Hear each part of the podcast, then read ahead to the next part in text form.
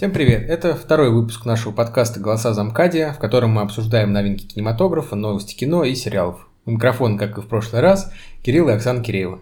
Поприветствуй наших слушателей.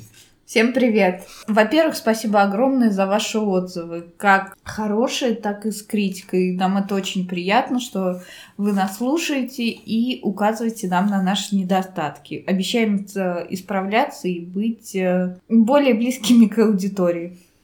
Да, за, пошли, за прошедшее время, соответственно, подали заявку в iTunes, загрузили прошлый подкаст на SoundCloud и ждем одобрения на Яндекс Музыке. Так что как только все образуется, соответственно, все ссылки мы будем оставлять в своих социальных сетях, а также добавим на, на ссылки на свои аккаунты к описанию к этому подкасту. Так что можете подписываться, можете присылать какие-нибудь интересные новости, или, э, соответственно, критику, на что нам стоит обратить внимание. Сегодня мы поговорим, соответственно, о чем? О новинках кинопремьер, да? Да. Что выйдет на этой неделе?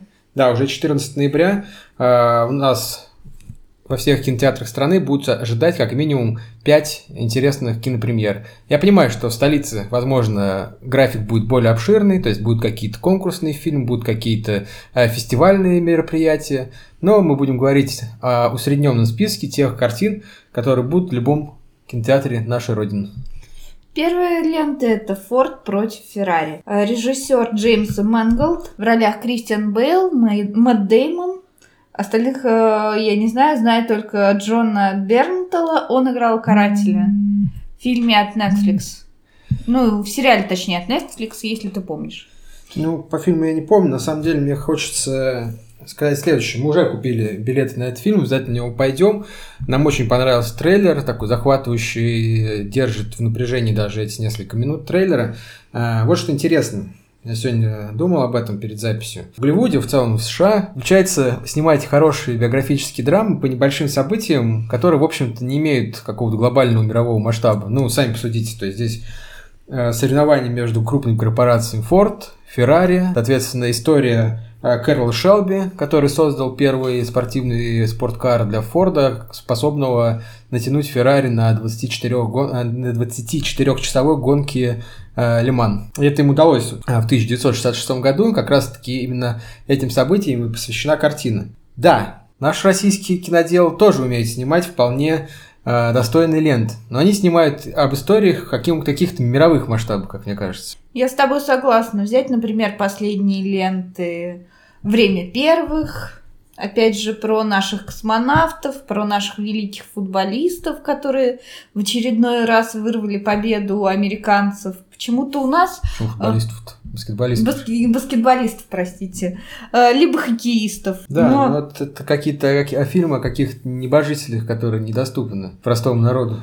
Ну, почему у нас нет, например, даже э, какого-то фильма, например, о Павле Дур, Дурове, я думаю, многие бы согласились, то, что это было бы интересно и зрителям, и, ну, скажем так, более старшему поколению, потому что они его не знают и не знают, что такой человек есть, хотя мы все пользуемся его продуктами. Ну, например, да, Павел Дуров. Но на самом деле причина достаточно банальна. То, что у нас, э, так сказать, история современной России весьма непродолжительная, а до этого э, многие десятилетия э, в эпоху Советского Союза не было никакой рыночной экономики и, как соответствие, конкуренции. То есть США, допустим, в тех же самых США, вот если рассматривать историю Ford Ferrari, были конкуренция, были изобретения, было стремление предложить лучший товар там на рынок, грубо говоря, изобрести какую-то там супербыструю машину. Ну, может, почему нельзя снять о человеке, фильм о человеке, который изобрел Жигу, например? Потому Или... Жигу не изобрели, потому что Жига это Фиат вообще-то, привезенный из Стали. Ну, из, я из, не разбираюсь в машинах, но ну, хотя бы... Это копия украденная, ну не украденная, так сказать, по бартеру взятая у итальянцев. Ну, что-то же у нас изобретали, например, автомат Калашникова. Ну, кстати, вот да, вот, э, про автомат Калашникова, возможно, можно было снять какую-нибудь сильную э, биографическую драму, но опять же тут еще обыграет роль то, что мы не можем принять свою историю, и нам надо постоянно в ней копаться. У нас все неоднозначно, как всегда. Но это уже, я думаю, э, совершенно разговор для другой темы. Поэтому предлагаю перейти к следующему фильму, который уже 14 ноября выйдет в. Ты хочешь поговорить о непревзойденных ангелах Чарли, которые снимает Элизабет Бэнкс, и который является поклонницей феминисток и даже не могу про это говорить, потому что мне смешно. Э, то, как сейчас популяризируется феминизм, это выглядит немножко странно. И точно так же, как, например, афроамериканцы борются за свое право участвовать в Оскаре, получать их. Ну, я не знаю даже, что это сказать, мне просто смешон. Этот фильм, то, как выглядит Кристен Стюарт, как ты говорил, абсолютно невдувабель. Но я не знаю, я на этот фильм не хотел бы идти, а ты? Да, я тоже, честно говоря, у меня никакого желания не было. Кстати, сегодня, э, листая воспоминания, воспоминания в Фейсбуке, наткнулся на пост, что приблизительно плюс-минус два года назад как раз-таки разыгралась вся история с Харви Ванштейном. Такая, на мой взгляд, весьма лицемерная и направлена лишь на одну цель, точнее, направлена лишь на то, чтобы свергнуть, так сказать, Харви Ванштейна с своего поста. Потому что, видимо, были другие люди, претендующие на столь высокую роль. Но говоря про Ангел, Ангел Чарли, я думаю, он, мы не избежим сравнения с, с фильмом ну, какого года. Ой, Кон- они, по-моему, в 2000-х снимались. Ну, да, да, 90 начало 2000-х, да. Конец 90-х, начало 2000-х. Да, соответственно, тогда ни о каких мету и прочих феминистических э, бреднях речи не было, поэтому э, в прошлых ангелах Чарли все было построено на сексе, на привлекательных ор- ор- органах, блин, и органах, и образах. Э, Кэмерон Диас, Люси Лью и Дрю Берримор. Да, Дрю Беймер, конечно, любитель, как Льюси Лью, который, так сказать... Да ладно, они всех отлично смотрелись в этих облегающих костюмах. Ну, и спорь, даже сейчас да. смотрятся, и я да, думаю... А вот, конечно, Кристен Стюарт, которая является открытой лесбиянкой, как-то не вызывает трепет в душе и в других местах тела. Поэтому сомнительное удовольствие, честно говоря.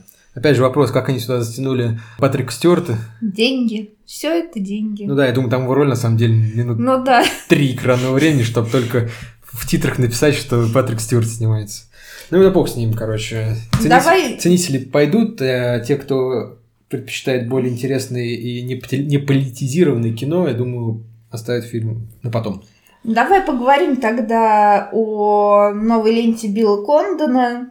Как раз э, про Кристен Стюарт заговорили, это режиссер последних двух частей «Сумерек». У него вообще, на самом деле, неоднозначная, скажем так, фильмография, я бы сказала, потому что он снял «Последнюю красавицу и чудовище», он снял... Там миллиард взяла, в принципе, да. легко достаточно. Да, он снял величайшего шоумена, но опять же он нам подарил две последние части «Сумерек», которые были номинированы на кучу золотых малин и получили их. Я не знаю, чего ждать, но опять же актерский состав в виде Хелен Миррен и Йена Маккеллена, который я, которого я обожаю всей душой, подкупает, я бы даже так сказала. А ты что думаешь о этом фильме? Ну и опять же, я сегодня с утра посмотрел все трейлеры всех картин. Мне кажется, хороший лжец, ну если, соответственно, нас не обманут трейлеры, будет такой хорошим, хорошим э, детективом английским, американско-английским детективом, с хорошим сюжетом закрученным, где Йен Маккеллен в своей почетной там уже 70 или больше даже, под 80 лет практически ему предстает в нетипичном для него образе такого негодяя, такого мошенника, который готов э, на убийство ради достижения своей цели. И да, как сказала Оксана, как бы в качестве актерской игры ни Хелен Миррен, ни Яна Маккеллен сомневаться не приходится, поэтому, я думаю, будет отличное зрелище. Но, опять же, навряд ли стоит идти смотреть это в кинотеатре, Потому Может, что, ну дома. да, такие фильмы да. обычно не требуют а, наличия большого экрана и сосед жующего попкорн, поэтому дождемся выхода на носителях и посмотрим в домашней уютной обстановке. Согласна с тобой. Вот, кстати, про масштаб и про большие экраны. Вот именно следующий фильм, я думаю, требует как раз-таки именно такого большого экрана, хорошего звука и уютных кресел. Мы говорим о фильме «Мидуэй» Роланда Эмер, Эмериха. Который снял картины 2012, «Послезавтра». Я очень люблю, если честно, фильмы катастроф. Они мне очень нравятся, поражают прежде всего своей красотой.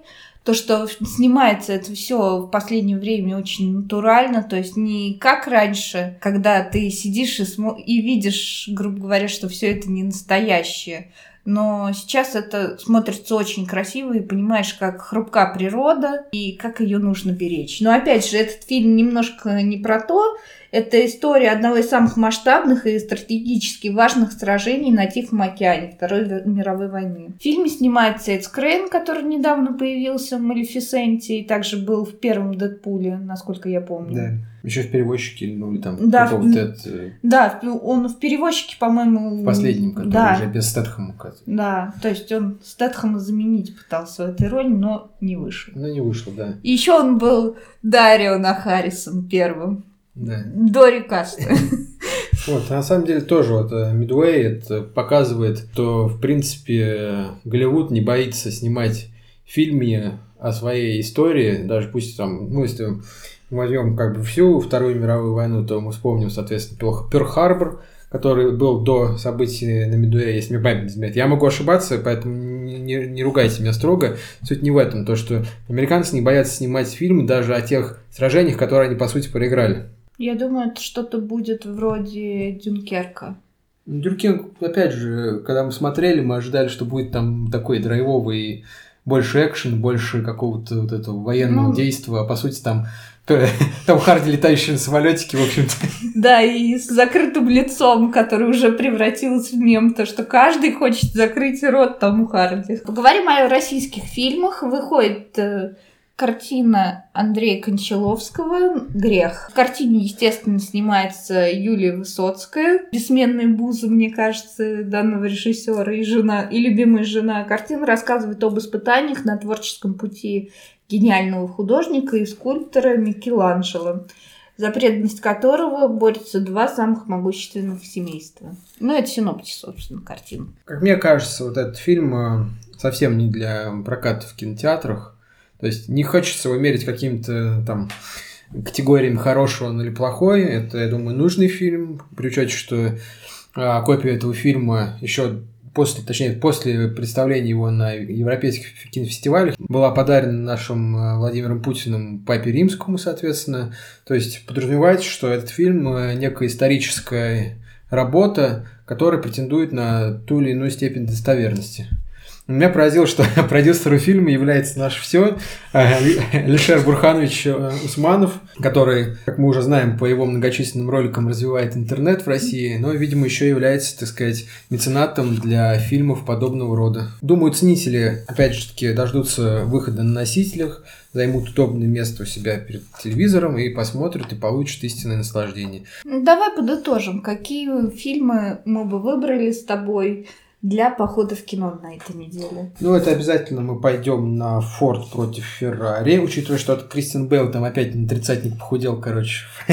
Ну, для он без конца, по-моему, он Ну, уже обещал то, что он не будет никогда больше худеть для роли, Ну, и он снова похудел. Да, как-то этому легко ему, видимо, дается, и понравилось ему, что на этом делают акцент. А на что мы еще пойдем? Ну, не то, что пойдем, но рекомендовали посмотреть это Midway, наверное. Я кино думаю, можно сходить на него. Может, даже, да, может, сами сходим, посмотрим. И Ну, обязательно поделимся с вами Да, то своими есть, э, впечатлениями. уже в следующий, уже в этот, в следующий, в этот четверг уже, по- после просмотра Форда против Феррари ждите выпуск, новый выпуск подкаста, который будет, ну, возможно, минут на 10-15 максимум, где мы поделимся самым первым, самым свежим впечатлением после выхода из зала кинотеатра. Мы ждем ваших э, отзывов о нашем подкасте и будем э, делаться только лучше. Спасибо за внимание. Всем спасибо за внимание. Пока-пока. Пока.